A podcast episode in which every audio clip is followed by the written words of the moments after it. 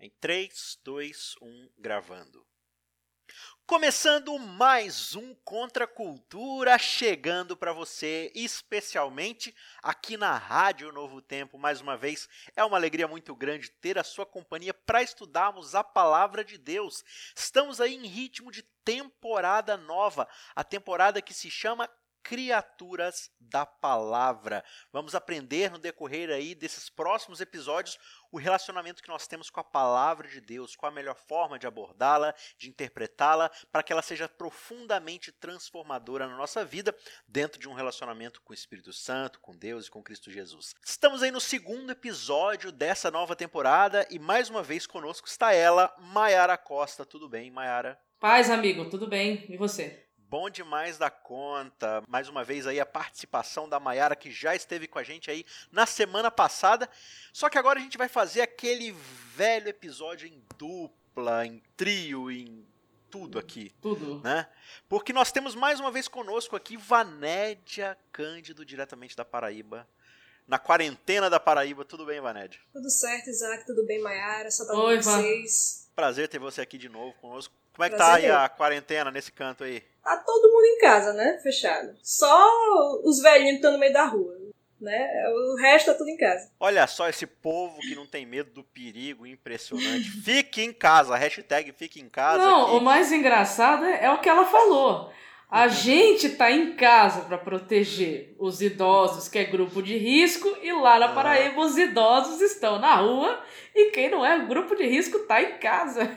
Isso é engraçado. É, porque aí eles sabem que na rua a molecada que tem o vírus não tá lá, entendeu?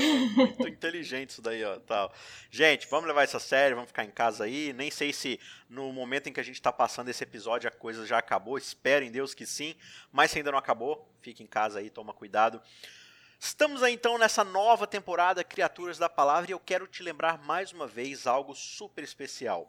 A equipe do Contra a Cultura e do Ministério Cristãos Cansados está preparando um curso espetacular de como estudar, como interpretar e como aprender a partir da Bíblia, como se interagir melhor com a Bíblia. A gente vai no decorrer dessa temporada aqui conversar bastante, dar bastante dica, e a gente faz isso com todo prazer, mas estamos preparando um curso bem mais profundo, bem mais explicado, com muito mais exemplos, sem essa limitação dos nossos 30 minutinhos que a gente tem correndo aqui toda semana, algo bem mais completo e está sendo desenvolvido aí, vai ser desenvolvido no decorrer do ano. A gente ainda não tem data para lançar. Então vamos fazer o seguinte: eu quero te convidar mais uma vez para você acessar o site quero entender a Bíblia.com.br. Bem fácil aí. Quero entender a Bíblia, tudo junto, sem acento.com.br. Você vai entrar lá, tem um vídeo explicando mais ou menos como vai ser o curso. E do lado tem um formulário pedindo seu nome, seu e-mail e seu WhatsApp. Escreve lá, coloca seus dados, se inscreva e quando o curso estiver pronto, a gente vai avisar você para que você seja o primeiro a saber quando o curso estiver aí disponível para todo mundo. Beleza? Quero entender a bíblia.com.br. Acesse lá também cristãoscansados.com.br e youtube.com/barra cristãoscansados. Vai ser uma alegria ter sempre a sua presença. Beleza? Vamos lá para o nosso episódio de hoje, que se chama segundo episódio diferente, porém igual. Aí você pergunta, quê? Ah. É isso mesmo, diferente, porém igual.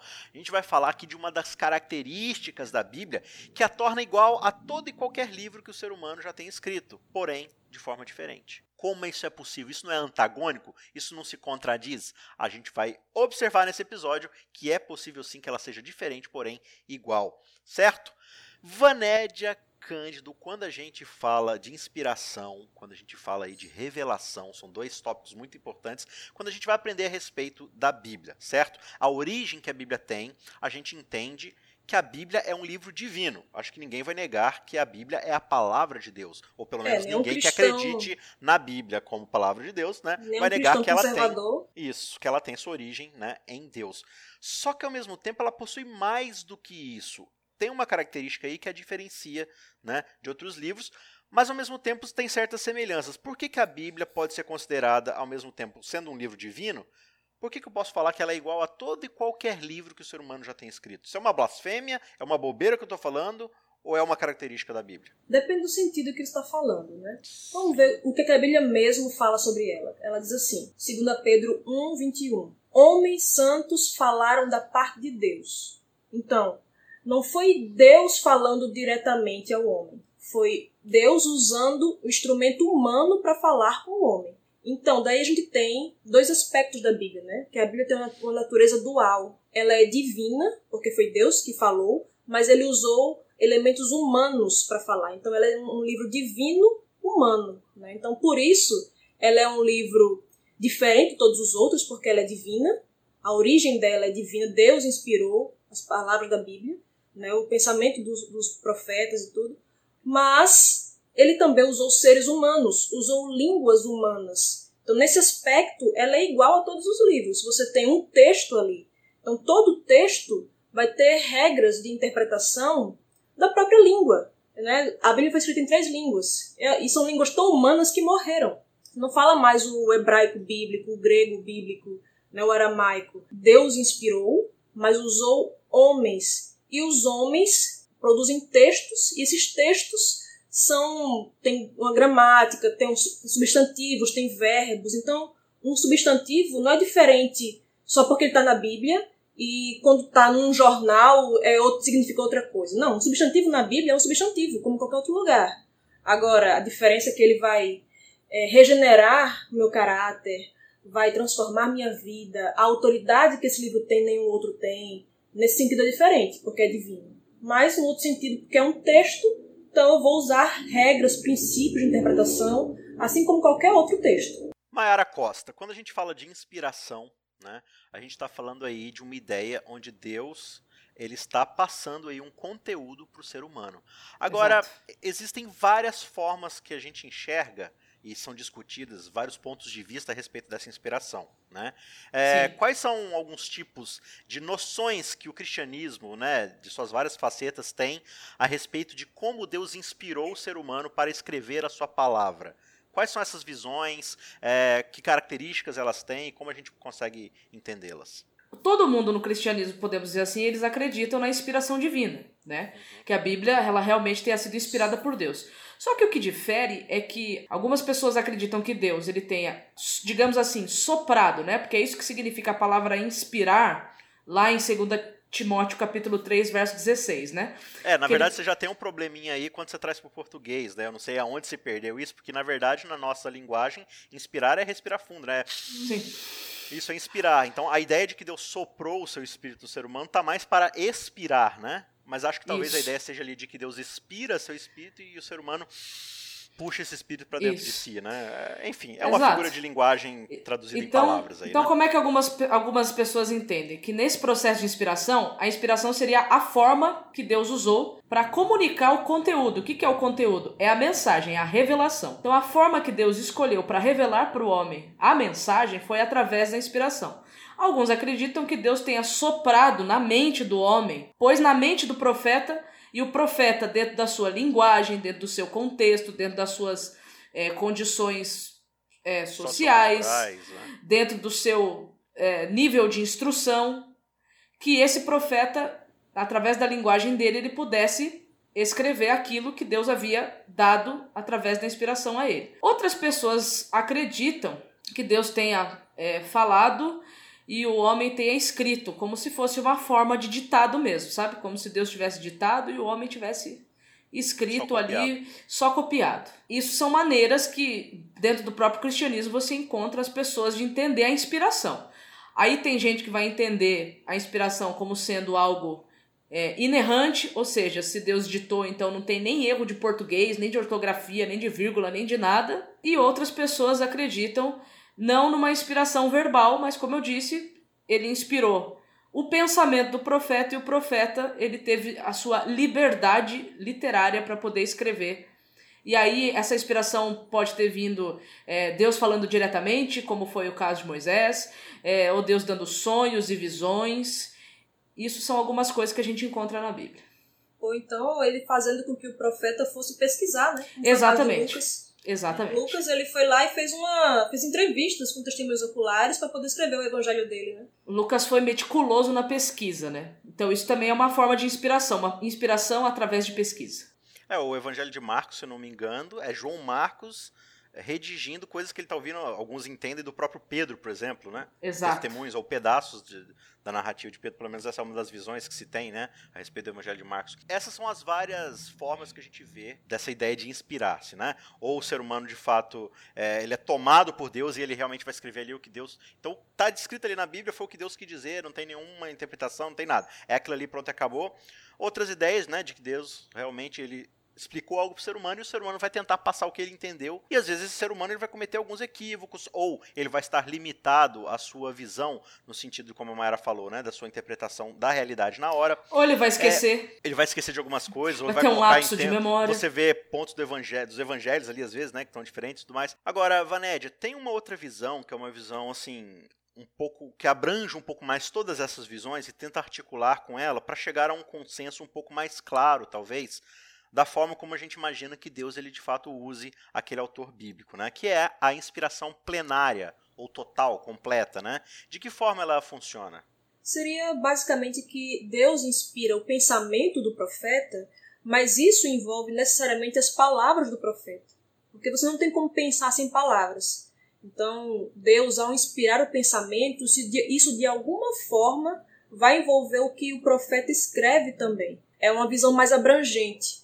É claro uhum. que como o profeta ele vai estar limitado a, ao seu tempo, à sua cultura, ele vai comunicar aquelas coisas de uma maneira que está circunscrita ao que ele vive, né? mesmo com a inspiração. Então ele vai usar as palavras que ele usa e tudo mais.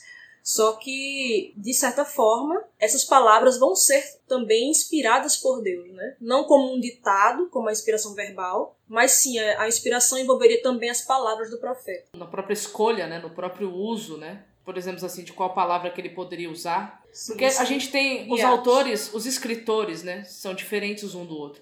Tinha uns que eram muito cultos, como por exemplo Lucas e Paulo.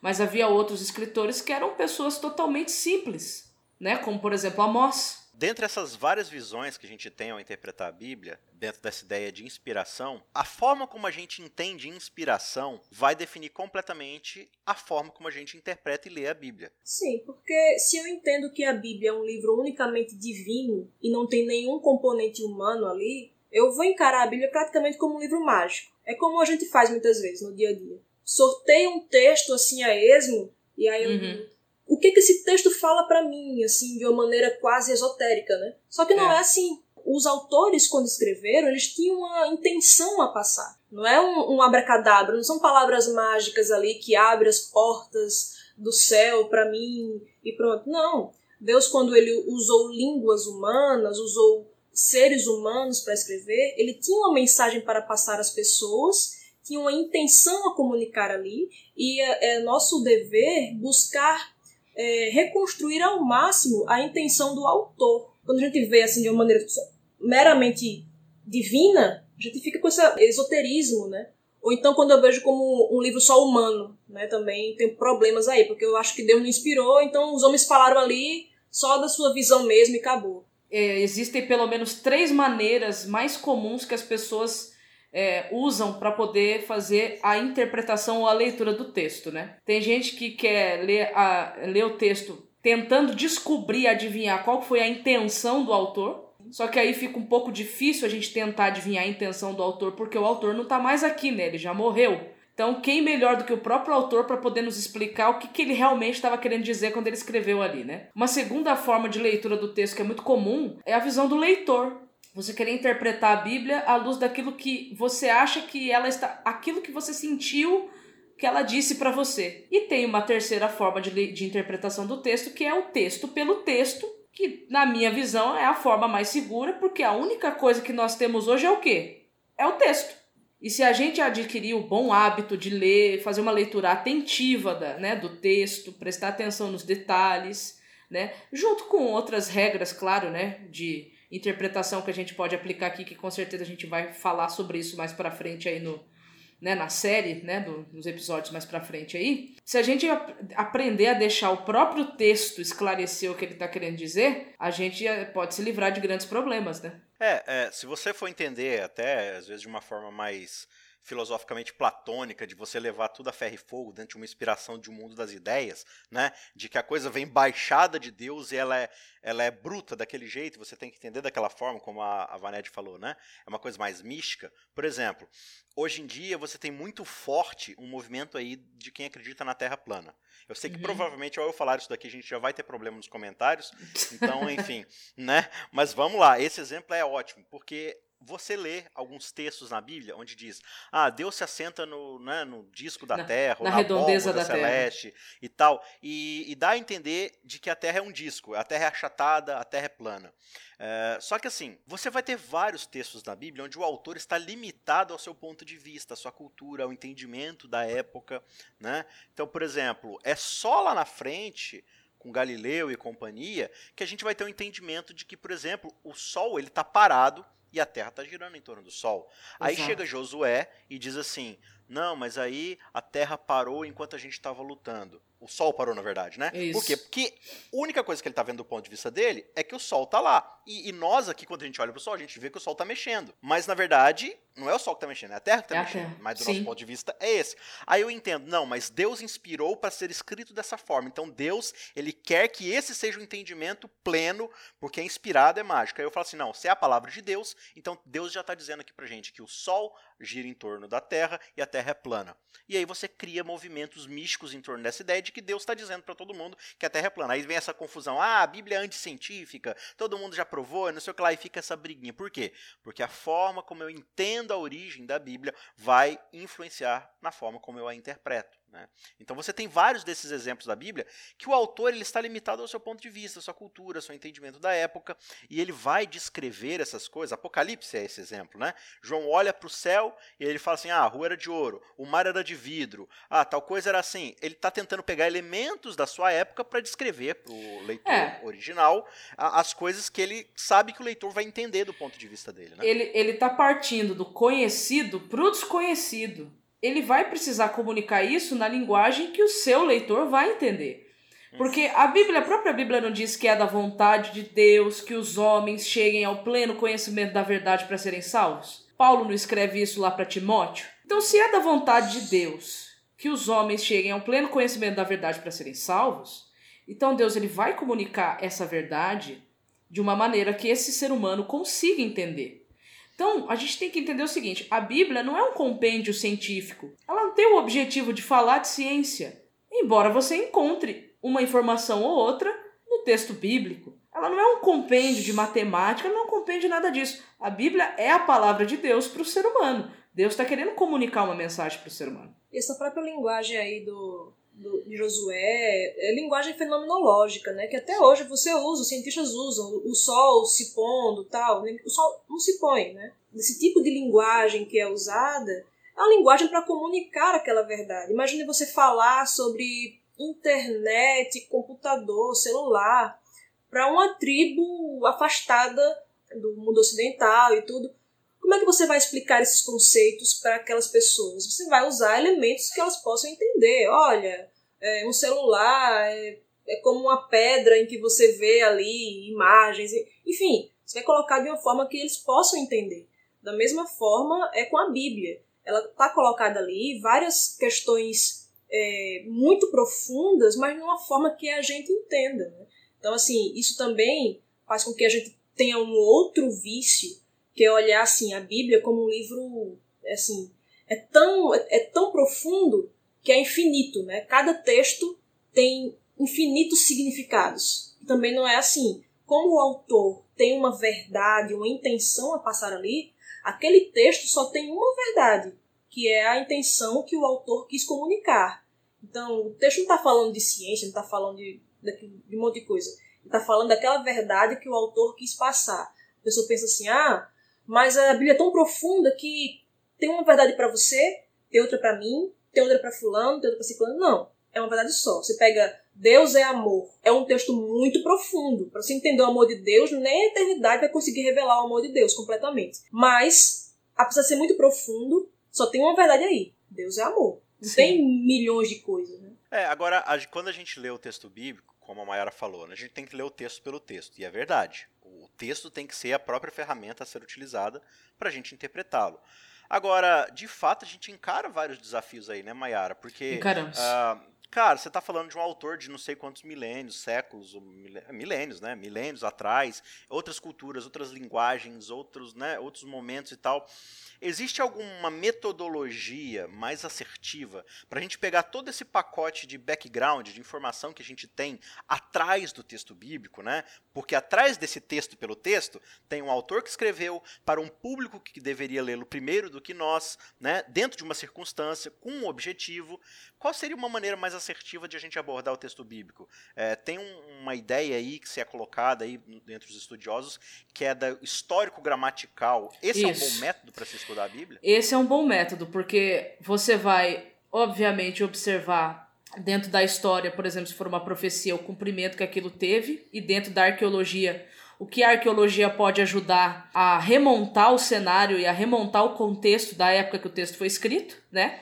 que seria isso aí a parte histórica, e analisar a gramática. Você observar é, a língua que foi escrita, né? E saber é, enxergar o texto dentro da própria língua que ela foi escrita. Então, o método histórico-gramatical é muito bom porque ele faz, ele faz uma, uma análise do contexto da época, contexto imediato e contexto cultural, contexto histórico, e ele faz uma análise da, da língua, né? Da língua original que foi escrita. Então, você estuda o conceito de uma palavra, não só dentro de um dicionário, mas dentro de todo um contexto cultural, histórico, né, por trás do que estava acontecendo ali na época. Legal. Agora, ô Vanédia, isso deveria levar a gente a tomar certos cuidados na hora de ler e interpretar a Bíblia, né? Como você falou, essa ideia de tirar várias verdades da Bíblia, porque é muito comum, por exemplo, a gente esquecer completamente que o autor tinha essa intenção, tinha um público primário que ouviria essa mensagem, e começar a pegar certos textos bíblicos e aplicar de forma contemporânea para a nossa realidade sem levar em consideração todo esse contexto, né? A gente está vivendo, por exemplo, agora essa época aí do, da pandemia e tudo mais, as pessoas confinadas em casa, e aí tem muita gente pegando textos bíblicos e colocando lá pedaços de salmos, pedaços aí de, de, de, profetas e tal, e colocando ele na internet como se fosse uma descrição da realidade atual. Né? Por exemplo, eu lembro da crise que estava tendo lá em Alepo e tudo mais, né? Uh, e, e, eles estavam pegando textos ali bíblicos falando que ia ser destruído e tudo mais, e como se fosse aplicado para os tempos de hoje. É, que cuidados a gente deve ter ao tentar trazer a aplicação do texto para a nossa realidade, levando em consideração de que Deus está inspirando um autor limitado ao seu tempo, ao seu contexto e ao seu público? É, primeiro como a Mara falou, né? A gente tem que deixar o texto se explicar, o texto pelo texto. Então, o texto ele vai dizer qual o significado daquelas palavras e tudo. Não só o, contexto literário, né, o contexto histórico, tudo isso. Então, assim, quando eu pego um texto de salmo, por exemplo, tem aquele salmo que está sendo muito usado agora ultimamente, né? É, nem praga nenhuma chegará à tua tenda, nem um mal virá sobre ti. Será que o salmo está falando realmente que não vai ter nenhum mal que vai me atingir? Quer dizer que os servos de Deus não são atingidos nunca por mal algum? Que dizer do próprio Cristo, né? Filho de Deus que sofreu mal ao mal que poderia acontecer, né? Se você observar o contexto dos salmos, às vezes o próprio autor que está escrevendo aquele salmo ele está passando por uma circunstância terrível. No contexto bíblico geral isso não se encaixa e no próprio contexto do texto não se encaixa. Você pega o Salmo 23, o Senhor é meu pastor, nada me faltará a pessoa pega para falar assim que não vai passar por problema nenhum. Mas o salmista diz, ainda que eu ande no, pelo vale da sombra da morte, não temerei mal algum, né? Porque tu estás comigo. A questão é que Deus está com ele. O Senhor é meu pastor e nada vai me faltar, ainda que falte. Ainda que falte comida, ainda que falte, como no caso do vale da sombra da morte, né? Luz, né? Um vale de sombra e, e vida, que era um vale de morte.